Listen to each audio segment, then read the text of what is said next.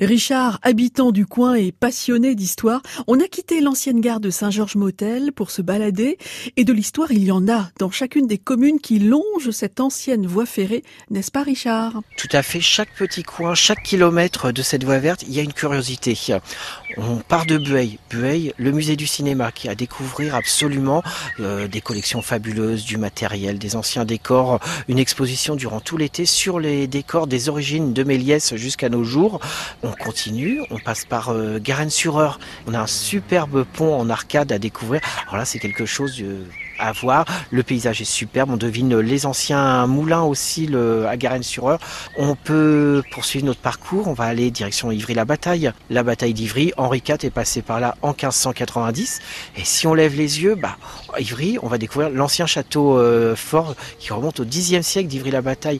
Le plaisir de non seulement marcher, mais aussi de découvrir euh, ce château sur les hauteurs et puis de, de prolonger ce parcours en direction des Issureurs. Là, on fait 2 km, on arrive à Aisy-sur-Eure. Alors, une histoire également, Aisy. Alors là, Aisy-sur-Eure, Aisy-sur-Eure, la cité du peigne, la capitale euh, du peigne, peigne en corne, en ivoire, une industrie qui a occupé énormément de monde, des centaines d'ouvriers pendant plus d'un siècle, industrie qui a décliné, mais subsiste encore le musée du peigne. Et quand je dis que cette piste cyclable, c'est aussi l'occasion de lever les yeux. Sur les coteaux d'Aisy, bah, on va découvrir Saint-Germain-la-Truite. On va monter par le chemin botanique qui est balisé avec des petits points où euh, il y a des panneaux qui nous indiquent telle espèce de plante, telle espèce euh, d'arbre. Alors euh, là aussi, ça sera l'occasion pour le petit œil curieux de découvrir qu'il y a des orchidées autour de cette voie verte sur ces coteaux. Il y a un sentier botanique. Il y a un sentier botanique.